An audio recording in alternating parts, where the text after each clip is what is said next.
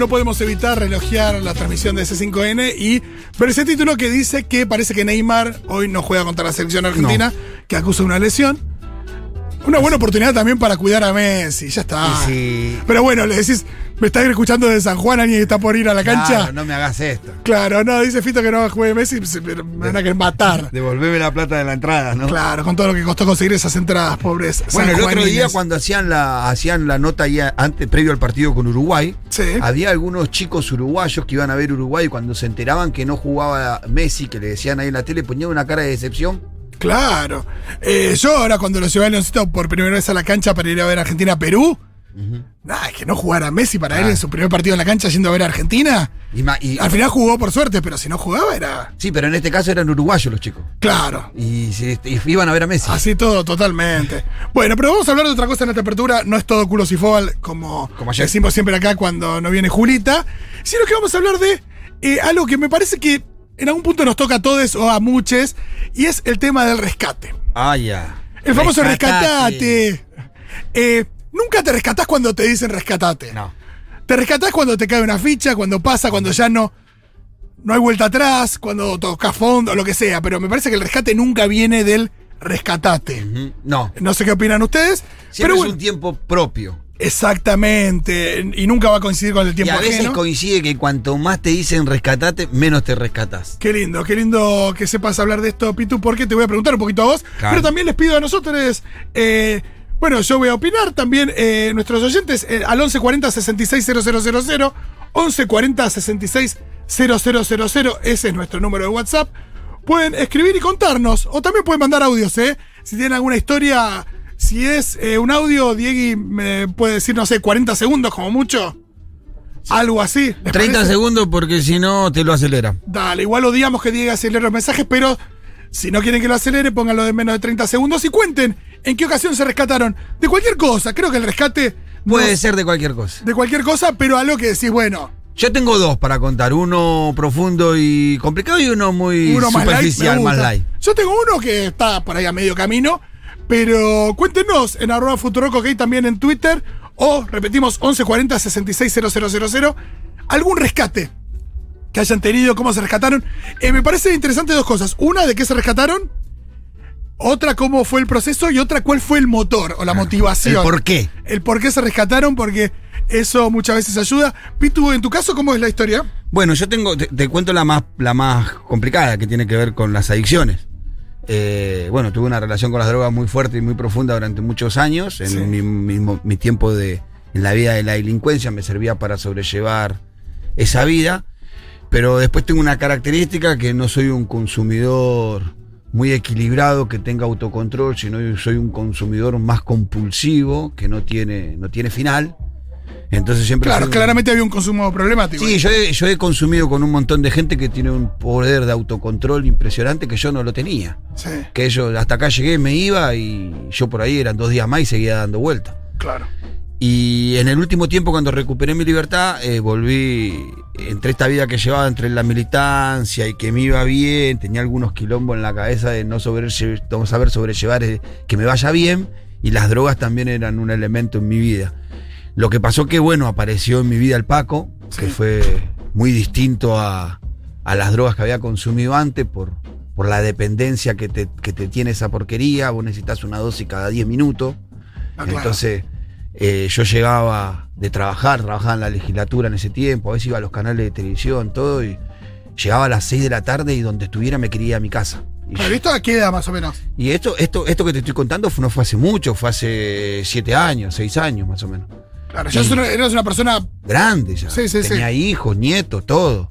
Claro. Y a veces me quedaba de las 6 de la tarde hasta el otro día a las 5 de la mañana. Oh. Bajaba, dormía una hora, me bañaba y me iba a trabajar de vuelta. ¿Y cuándo, cuándo se dio esa bisagra? ¿Cuándo empezó el cambio?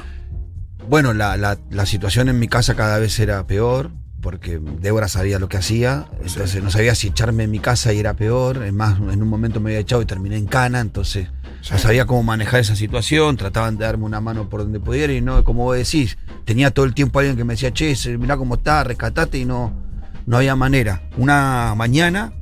que No, me- y también la gente asume que, que Que es te voluntario. pueden ayudar a cambiar, que es parte de tu voluntad, pero que pueden afectar tu voluntad. Y a veces esos tiempos no coinciden, es muy difícil. No, y aparte que el, el tema de las adicciones es muy complejo. A veces uno inclusive reconoce en la situación que está, pero no tiene las herramientas para salir de ahí solo. Yo en un momento sabía en la, en la situación en la que estaba, pero no, no tenía cómo salir de ahí. Y una madrugada que me quedé de más, eran como las 6 de la mañana. Me acuerdo que era un sábado, y bajé y en la. Tengo una escalera caracol que baja de la, de la terraza del primer piso. Y ahí abajo vi un espejo al costado de la, de la escalera. Y cuando pasé por el espejo me vi como con fácil 30 kilos menos. Claro. Y todo medio barbudo, ojeroso. Y me miré y me impactó. Te juro que me, me- me asusté de mí mismo. Un espejo literal. Sí, literal. Porque a veces uno dice los espejos son medio. No, no, literal. Pero sí. Literal, me vi destruido. Y automáticamente tengo esa imagen. de la- al lado del espejo estaba la puerta de la pieza mía. Sí. Sale mi hija, de, que en ese momento tenía tres añitos, Claro, dos añitos. Y me miró, papá, me dijo. Y me caí de rodillas, la abracé, Ay, me puse a llorar. Y dije, no, nunca más. Uf. Nunca más. Y empecé a llamar a todo el mundo de la cual se lo tenía ocultado. Que era Claro, y ahí empezaste, y ahí empezaste a tirar esas redes. Abrí, Claro. abrí, dije, no, mirá, me pasa esto, no me puedo controlar, me está Hay una cosa ahí de, de cuando uno comparte esa, ese, esa, mm, no sé, es una especie de como compartir esa voluntad y te, te Sí. asumís más responsabilidad también, porque Claro. la responsabilidad es con vos y con el resto. Y porque te cerrás el corral ahí. Cuando Claro. abriste, te, le comunicaste a todos y ya no hay mucha vuelta atrás. Y después yo tenía todos los ojos sobre mí. Claro, hay gente que le funciona eso, Y- por ahí hay gente que tiene otro mecanismo, pero hay gente que le funciona eso. Ah, y después, bueno, empecé a buscar ayuda a través de profesionales. Lo que conté muchas veces la gente sabe. Encontré a Liliana. psicóloga, claro. que, que, que la, que pegué onda porque le gustan los redondos igual que a mí. Y las letras de los redondos eran un tema de, en la terapia. Y ya llevo con ella seis años y medio. Claro, limpio. contaste que independientemente de haber superado ese, ese tema, seguís con ella. Sí, sí, hoy ya atiende temas míos de, de mi, de mi existencia cotidiana. Pero bueno, fue el rescatate más importante de mi vida eh, y que creo fue la bisagra que, que me permite hoy tener la vida que tengo, poder tener una vida de familia, poder disfrutar de mis hijos, de mi nieto, de, de todos, verle la cara a mi familia tranquila cuando me voy. Antes yo me iba de mi casa y todos estaban pensando dónde me iba, cuándo iba a volver. Claro. Y hoy Sí, ya- sí, cuando te afecta la mirada de los otros Claro. en ese sentido y ya te sacas esa carga, está bueno. Y bueno, y, y- y eso fue el rescatate más profundo. Después tengo otro que es más livianito, que pasó hace un par de meses, que tiene que ver con que, bueno, fue más por pedido de Debra. Eh, nos quedábamos de noche muy- muchas veces jugando a la Play con mi cuñado y mi hijo, el del medio. Ajá. Pero nos quedábamos. Pero tipo, ¿qué hora? 5 de la ¿Qué, mañana, al 4 FIFA? y media, sí. Era el que Sí. pierde sale, el que pierde sale, y cuando nos mirábamos la hora ya era Claro, las 4 es verdad que el tiempo vuela. Sí, y ahora nos comprometimos a rescatarnos de jugar a la Play hasta diciembre. Ah, o sea, hasta diciembre no hay. Sí. ¿Y qué juego? Hace dos meses. Al- FIFA. Al, Fi- FIFA, al FIFA. Solo no al FIFA. PES, o sea, FIFA. No, solo ¿Y FIFA. qué número de FIFA? Eh, siempre tenemos el último. ¿El, ah, ¿el 22 ya lo tenés? Eh, sí, lo tiene mi hijo ya. Ah, yo quiero el FIFA sí, 22, sí, estoy sí. como loco. Está bueno, bueno, pero ese nos rescatamos porque ahí Débora decía, ya estás grande, tenés 40 años, para estar jugando a la Play hasta las 4 de la mañana, flaco. Sí, está muy bien. Eh, lo mío, bueno, imagínate que nada que ver con, con lo tuyo, obvio, Pitu, pero sí una situación de, de en un momento rescatarme.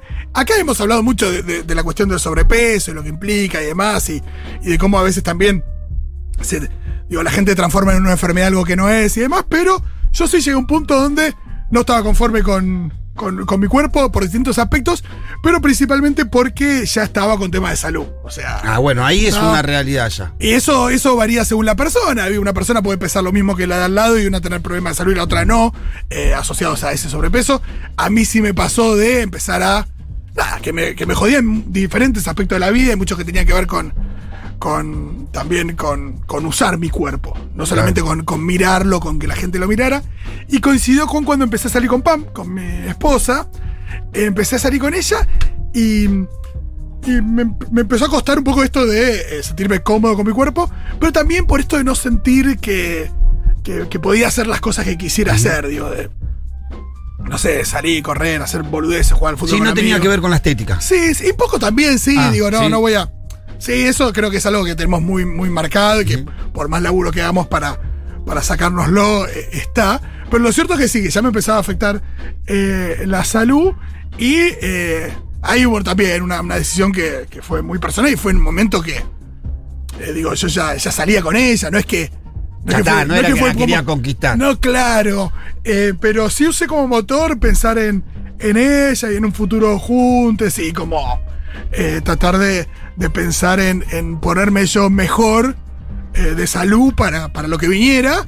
Y bueno, después vinieron cosas muy lindas y, y yo hoy, eh, bueno, después volví a subir algunos kilos, pero nada, nada que, digo, estoy bien de- salud, pero hoy ya me siento mucho más eh, apto para, no sé, criar a mi hijo, ¿entendés? Que yo corretearlo por la plaza. Y la, y la eh, llegada de tu cargarlo. hijo a- a- afirmó esta. Sí, se dio justo de la mano de la, de la pandemia, entonces también fue una situación donde yo venía haciendo, venía saliendo a correr todos los días, venía haciendo un montón de cosas. Y nada, y la paternidad más la pandemia, también había que estar en casa. y, y me tiré un poquito para atrás, pero estamos bien. Pero ese fue como mi, mi rescate. Acá por acá le preguntábamos, a las chicas y alguna, alguna cantó que, que se había rescatado, que estaba muy metida en el trotskismo. Ajá, bueno, te rescataste. Me encanta. Eh, y acá tenemos mensajes, a ver qué nos dice la gente. Bueno, Luciana, por supuesto, dice: Las anécdotas del Pitu siempre me parten al medio. Qué hombre más valioso, claro que sí. Por Bueno. eso lo tenemos aquí. Eh, Natalia nos dice: Hola, ¿cómo andan? Acá un rescate bajón. Pesando 45 kilos con una anorexia de muchos años, desmayada todos los días y sin poder escuchar porque no tenía energía para prestar atención al entorno.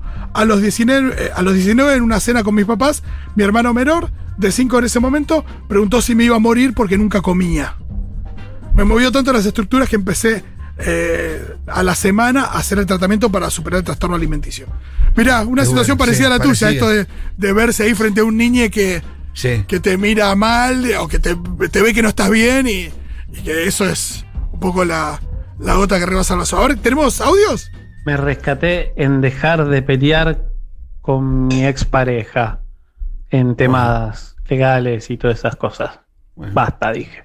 Y me rescaté porque, eh, nada, se perdía mucho tiempo y se perdía mucha vida ahí. Bueno, una decisión inteligente. Sí, total. Pensada, no sentida. Total. ¿No? Porque a veces eh, eh, hay una cuestión de sentimiento ahí en la relación con él. Pero cuando usa la cabeza. Sí, totalmente. Acá nos dicen, hola, me rescaté de una relación abusiva a los 16 años cuando pasé por una situación en la que mi vida corrió peligro. Salí de ahí con la ayuda de mis viejos, Barbie, los amo. A tiempo. Sí, totalmente. Bueno, acá nos dicen, Pitu, te amo mucho. A mí la universidad pública me salvó del trotskismo. Bueno, Viva. Perón. Viva Perón. Me rescaté del pucho, dicen por acá. Hace un mes que no fumo y arranqué a entrenar. Me hizo súper bien todo, ojalá pueda sostenerlo. Buena decisión y fuerza. Sí, también es esto de que eh, depende, imagino, la cuestión de la que uno se rescata y demás, pero vieron que hay una cosa con la fuerza, llamarlo fuerza de voluntad o qué sé yo, que o la energía puesta en o el foco puesto en, que es muy difícil sostenerlo. Hay una cosa donde uno arranca con todo a sostenerlo Claro, y después. y que y que después eh, Si per- siempre hay momentos impulso. Sí, hay un momento donde ese impulso baja. Imagino que debe ser muy jodido en lo que tiene que ver con una adicción, porque eh, una situación de adicción por ahí muy difícil no puedes volver ni un paso atrás. No, y porque a- aparte vos con, con un tema de adicciones vos empezás a convencerte de que no podés vivir sin eso. Claro. Que no existe la vida sin eso. Sí, Entonces sí, no sí. te imaginás la vida sin eso. Te cuesta entenderla la vida sin eso. Claro. Es complejo. Hola amigues, yo me tuve que rescatar con mis pranks porque hice sufrir a algunas amigas, a una le hice creer que estaba embarazada porque le pinté el test de embarazo. Eh, y a otro grupo en plena cuarentena, esto ignoremos por ahora, eh, les hice creer que las había denunciado y les saqué una foto desde, desde otra parte de la casa. Ah, A la mierda, qué jodida. Pero aparte, igual me encanta porque Yo tenía, quiero ser amiga de esta. tenía un problema que se dedicaba a hacerle jodas heavy a sus amigas. Yo quiero ser amiga de esta. Eh, que sí, para, no, porque si, yo no quiero ser amiga de alguien que le hace jodas a los amigos. Eh, tras varias veces intentar dejar de fumar tabaco, este año lo logré.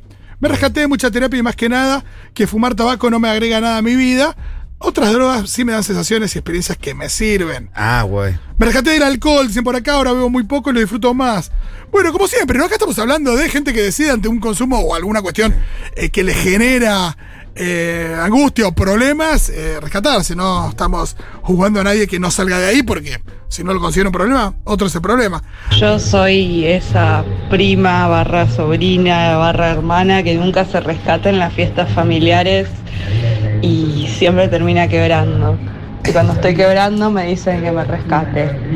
¿No les parece un poco tarde? claro, es para el principio. Ya cuando estás embarcado ya no hay manera. Totalmente. Muchos amigos y pareja entraron en una, digo yo. Los del barrio me mudé hace poco porque no se rescatan y sé cómo ayudarles. O no sé cómo ayudarles, me bajonea verlos así.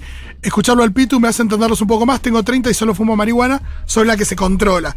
Sí, jodido también esa situación donde ves consumo problemático alrededor. Sí, y, después hay que entender que el consumo problemático tiene un montón de componentes, no es una sola cuestión, hay un montón de...